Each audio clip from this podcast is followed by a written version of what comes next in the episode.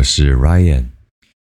前几天呢，因为 Duncan 就是我养的猫咪，它年纪到了，年纪到了，没有，它现在七个月，然后差不多就可以去做结扎。它是小男生。那我在礼拜一的时候，然后跟兽医预呃预约好，就要帮 Duncan 摘铃铛。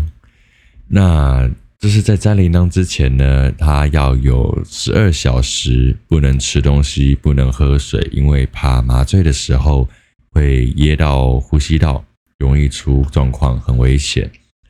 那当天约定好时间呢，我就把 Duncan 带过去，然后先做血液检测。血液检测，他们说一般年轻的小猫咪不用做，但我觉得毕竟每只猫咪的状况不一样嘛。那难免会有个万一，所以尽量还是做一下比较好。那做完血液检测，看了报告差不多，就直接打麻醉，然后就开始摘蛋蛋之旅。那这个手术其实很快，这个手术大概五到十分钟就结束了，然后会让 Duncan 就是猫咪休息一下，等它醒来之后呢，就可以带回家。我因为第一次养猫咪，所以我非常的紧张。那我也有问医生说，呃，他回去之后多久可以进食？医生是说，其实就放着，他自己觉得舒服可以吃的时候，他就会去吃东西、喝水。那我原本预想是他可能回到家会有几个小时的时间，都还是昏昏沉沉的，没有什么活动力。没有想到我抱他回家，他一接触到地面，直接用冲的回房间。我想说，哇，这小子真的年轻真好，我都没有办法。我以前在做手术的时候，然后也是气麻，有全身麻醉。我醒来的时候晕的跟什么一样，完全吃不下，就觉得一动就觉得很晕，天旋地转的，就只能说这是动物。然后还有加上年轻，他的恢复力真的非常非常的好。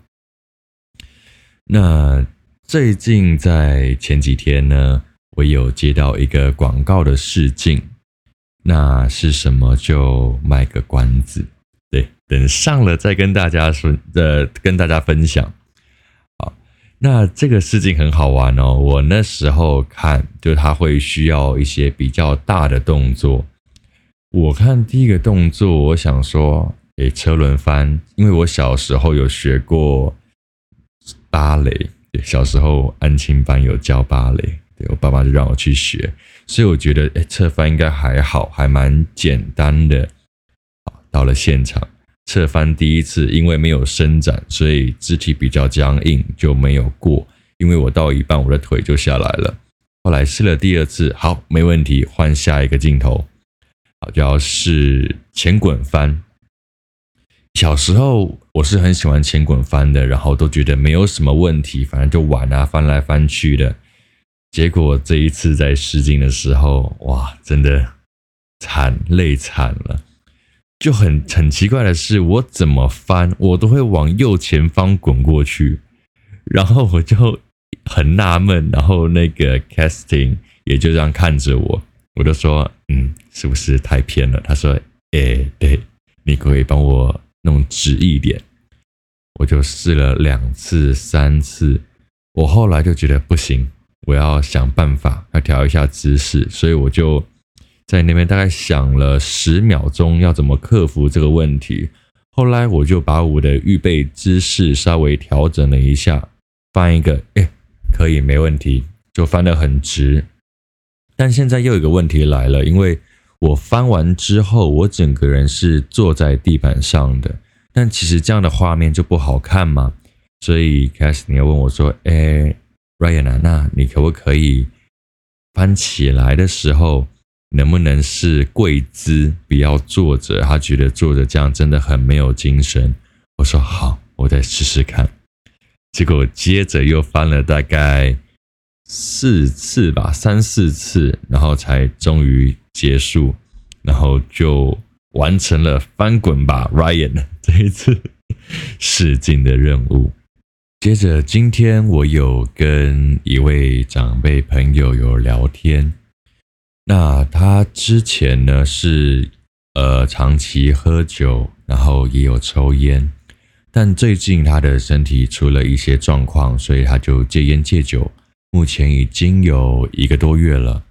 然后我们就在聊天聊聊聊，他说：“Ryan 啊，最近哦就是戒烟啊戒酒了啊，身体是有感觉比较舒服好一些了，但就发现怎么朋友就少了很多。”就以前可能大家会约出去啊，那可能长辈会有一些酒局这样，他们就觉得喝酒很开心，然后也会抽烟。那自从他少去了酒局，开始人跟人的距离就拉开了，然后就没有像以前这么的热络。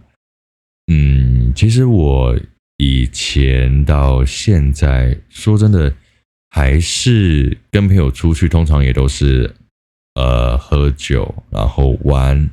然后聊天等等的，那我其实很羡慕，就是一种友情，就是大家反正就约出去，也不知道干嘛，反正就可能各自划手机也好，反正在同一个空间，那突然想到，哎，可以去哪边玩，然后大家就赶快跳上车，然后就直接出发到一个定点，然后开始做想要做的活动，这样，这样讲起来怎么有点怪怪的？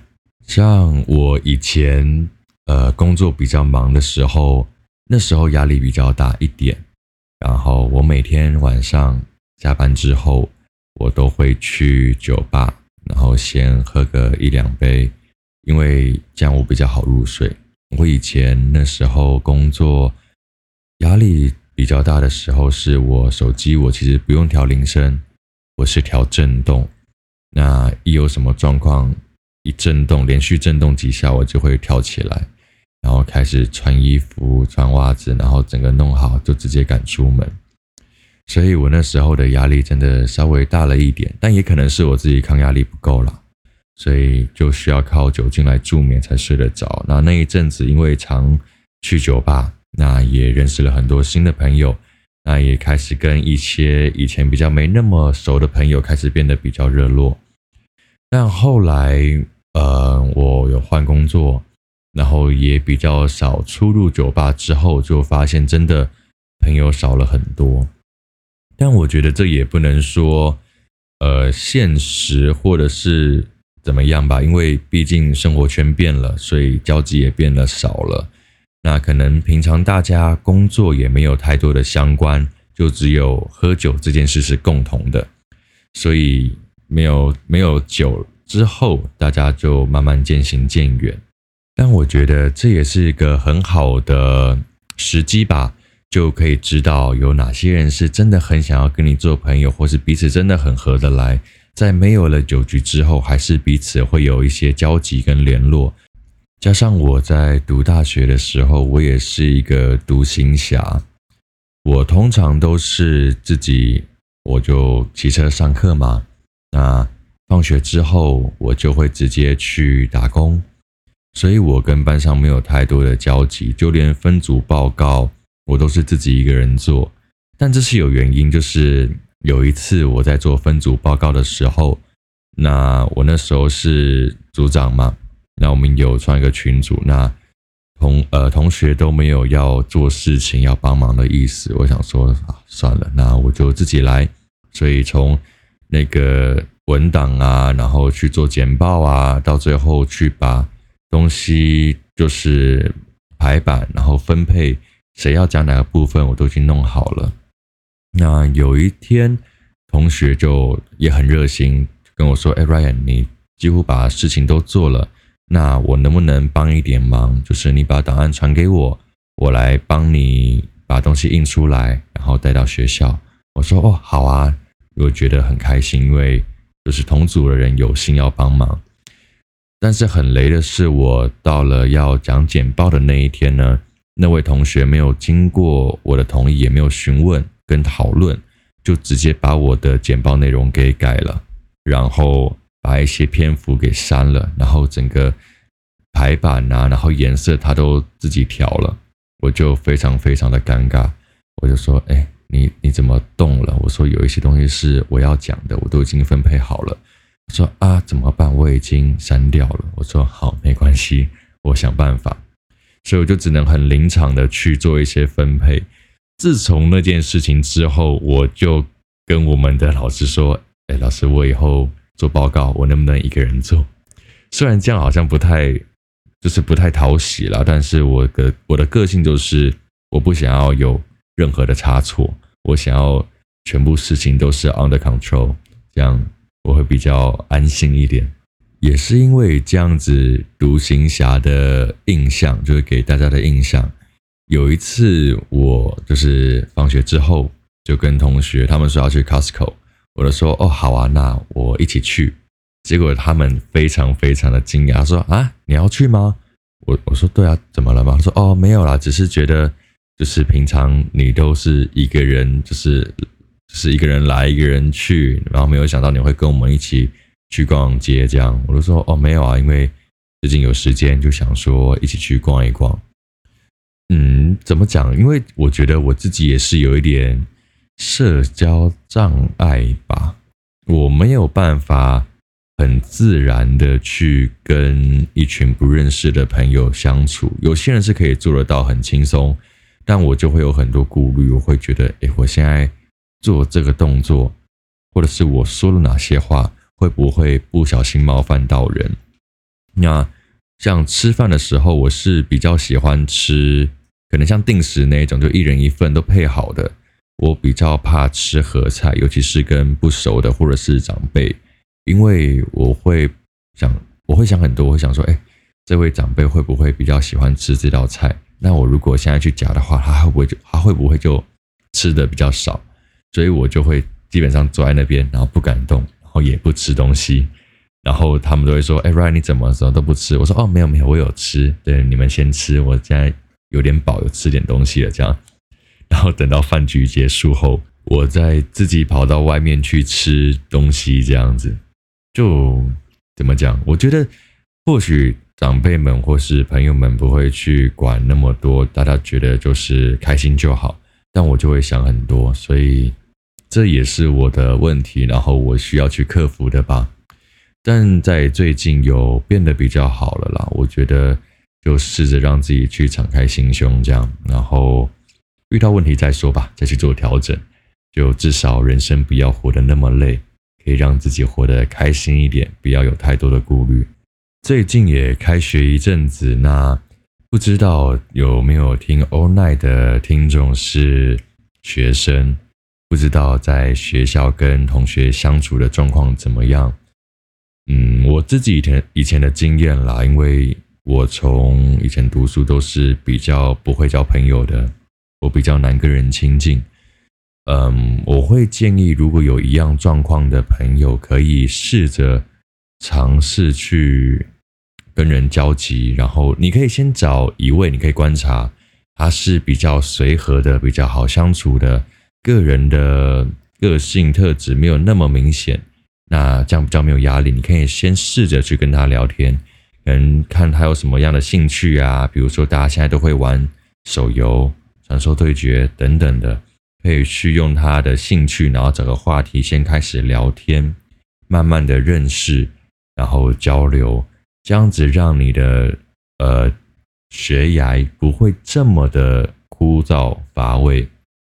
我以前就是太硬了，然后也不懂不懂怎么跟人相处，所以在我读书的时候也经历过蛮痛苦的一段时期吧，就觉得好像格格不入。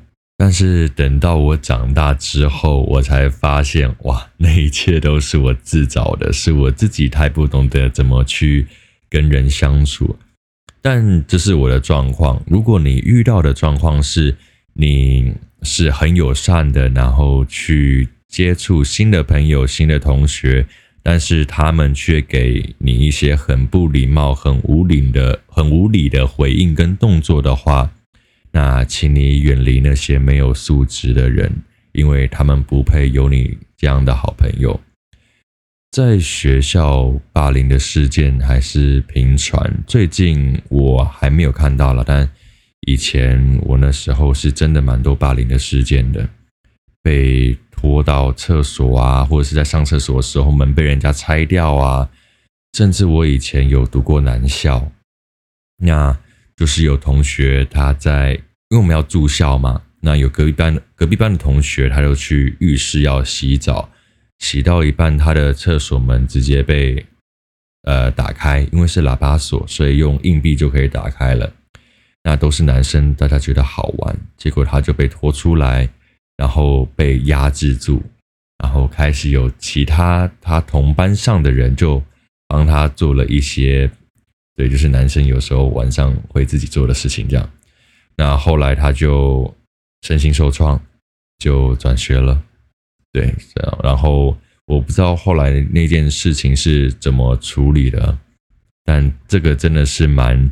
吓人的就玩过头了，所以呢，这边温馨提醒，就可以交的朋友就交，那远离一些玩得很疯的疯子。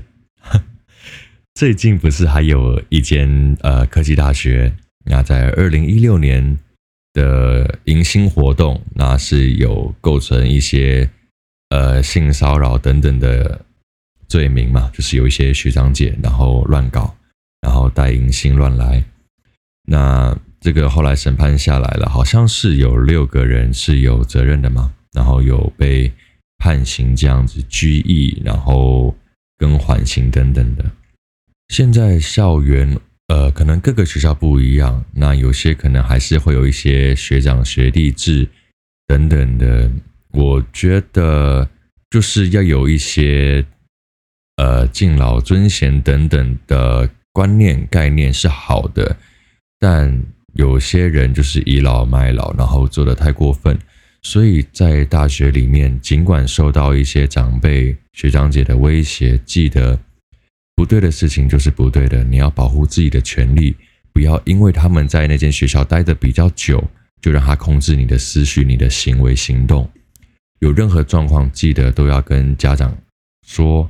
然后，或者是跟学校的老师讲，不要自己一个人承受。有时候会因为这样子承受太多不必要的委屈，会造成自己身心灵的创伤，很不值得。我小学的时候，我是，嗯，就是一个霸凌者，我是一个加害者。那在我小学六年级要上国中的时候，那个暑假，我其实想了很多。我会思考我以前在小学的行为，然后我开始告诉自己，我到国中一个新的环境，我要尝试做改变。所以，我从小学那种很强势的个性，到国中，我变成呃，反而变得比较温驯，然后要说懦弱也可以。就上了国中之后，反而我是被霸凌的那一个。我那时候就告诉自己。因为我小学有霸凌过别人，我就觉得我自己可能也要稍微体会一下 被霸凌者的感觉吧。所以，我也我自己是抱着这个心态，所以我没有去做太大的动作去呃报告老师等等，因为我觉得那是在我的承受范围之内了。但的确，因为这样的事情让。我的人生又多学习了一点，让我可以站在不同的角度，然后去观看相似的事情。我觉得人生就是这个样子，在不同的时间点会有不同的体悟。呃，或许要过一段时间之后，才会知道当初那样的自己做的是对还是错，或者是当初的坚持是不是那么的值得。那时候你所做的决定，是你真的想要这么做，还是只是不甘心？比较常会有这样的状况，是你可能在一段感情里面付出了很多，那对方可能一些原因提出要分开的要求，你就会开始想：那我以前付出了这么多，花了那么多的时间。会觉得我好不甘心，为什么就这样结束了？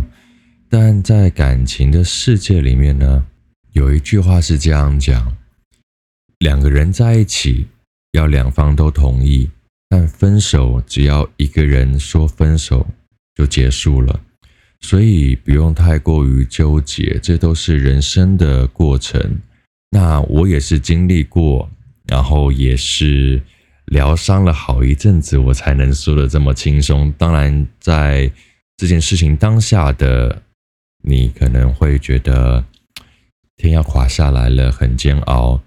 这个时候不要把自己闷着，我觉得找一个知心好友，就算陪在你旁边，什么话都不说也好，就至少知道旁边有人可以陪着你，让你有力量继续走下去。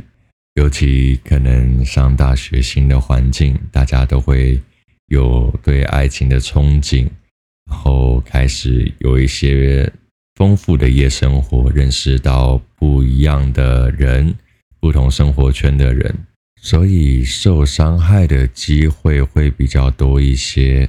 但是千万要记得，不要让自己困在那样的角落，要找个朋友，让他拉你一把，给其他人帮助你的机会。